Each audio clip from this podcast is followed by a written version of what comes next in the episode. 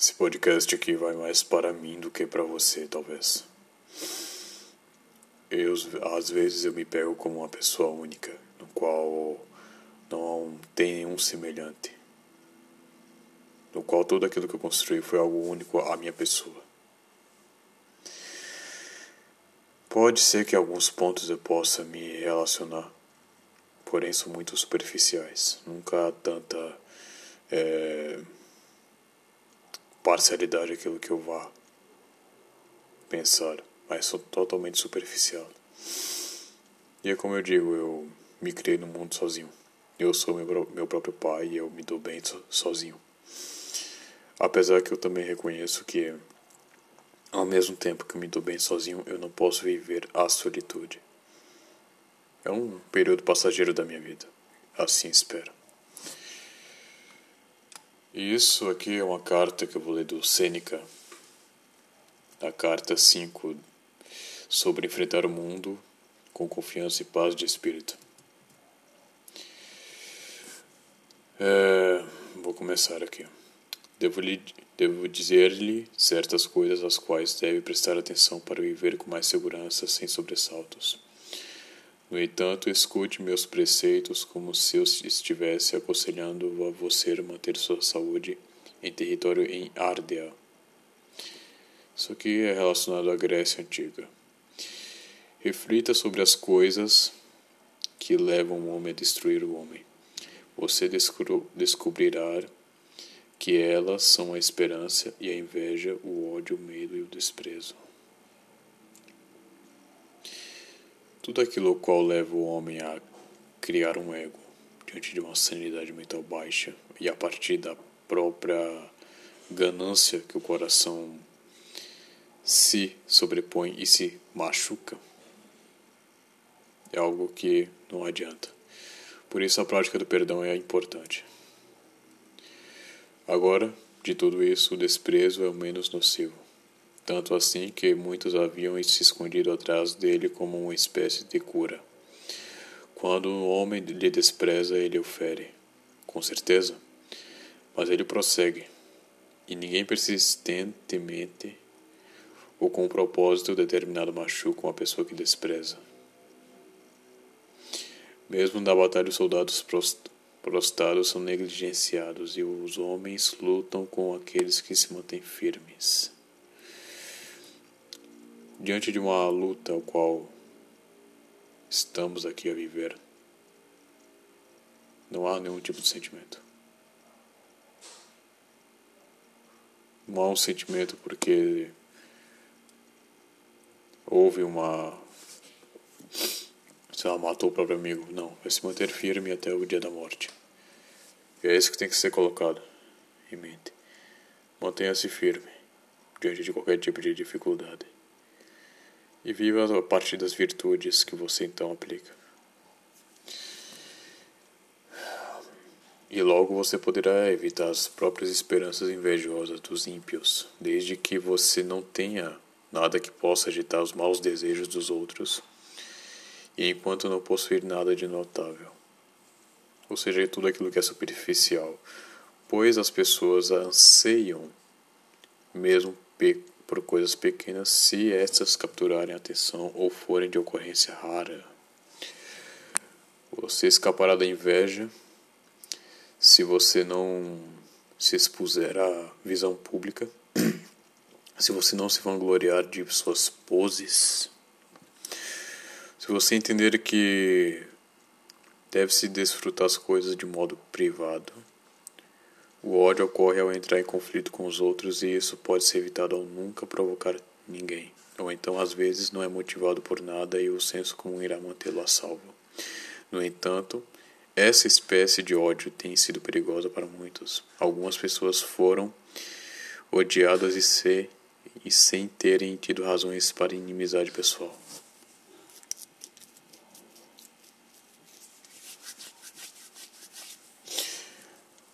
O mundo de hoje é tão é tão artificial que acaba que qualquer tipo de pessoa que você vê a olho nu você já criou a imagem dela.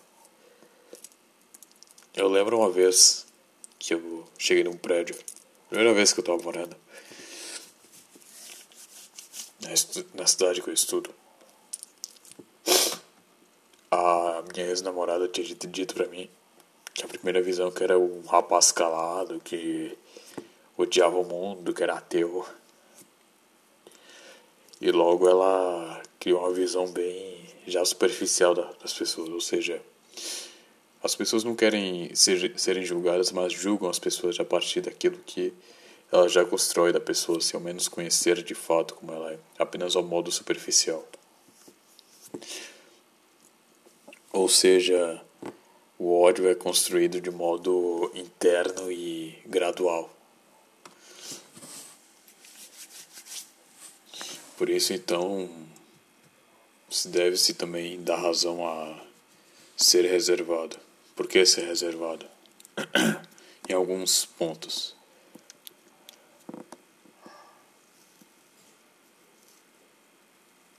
Uma não exposição de modo exacerbado acaba que você mantém seu princípio de tranquilidade e no qual você não precisa ter que ser tão exacerbado e tão tão exagerado aquilo que você sabe que não é verdade, que é o que as, as pessoas fazem, né? Exacerbam algo para criar uma atenção e logo terem uma atenção mais propícia à negatividade, de modo disfarçado para é, entender que a pessoa está sendo boa, a pessoa está é, tá sendo desejada porque é isso que monta os palhaços. E deve se manter o equilíbrio. Por isso, então, a necessidade de se, de se reservar em diversos casos. Desprezo continua a ser discutido.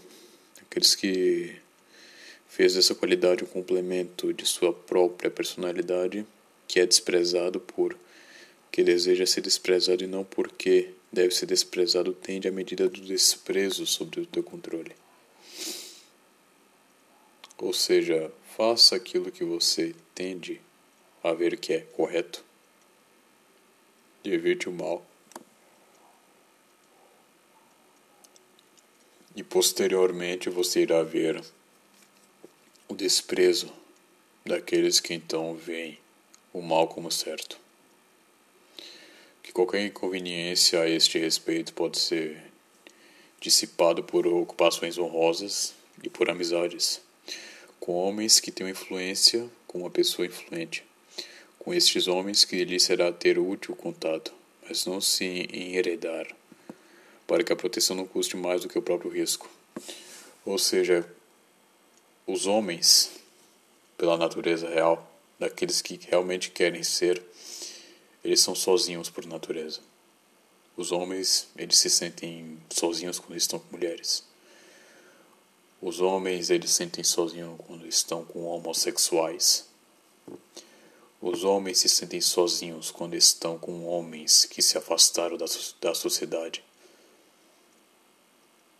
Então se deve encontrar pessoas em um grupo no qual busque se assemelhar àquilo que então você se estabeleça as, as suas virtudes de modo seguro, de modo que você vê o que é correto, de que você, a partir daquilo que é externo e de que foi ensinado, que lhe foi educado, veja como é correto.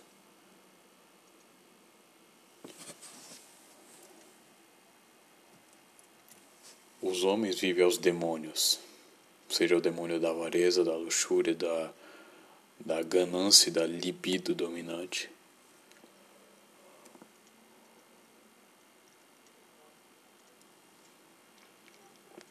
A ambição acaba que torna o homem o seu próprio demônio. Pois então, nada irá ajudá-lo quanto se manter quieto falando pouco com os outros e falando aquilo que é necessário. Pois há uma espécie de encanto sobre a conversa. De fato, conversar é sempre algo muito bom. e pode ser bem sutil e persuasivo, como que a embriaguez ou o amor extrai segredos de nós. A embriaguez e o próprio amor acaba que são drogas pequenas que nos afetam de modo que os nossos sentimentos ficam bem afluídos e nos revelam coisas que não devem ser reveladas, que não devem ser ditas.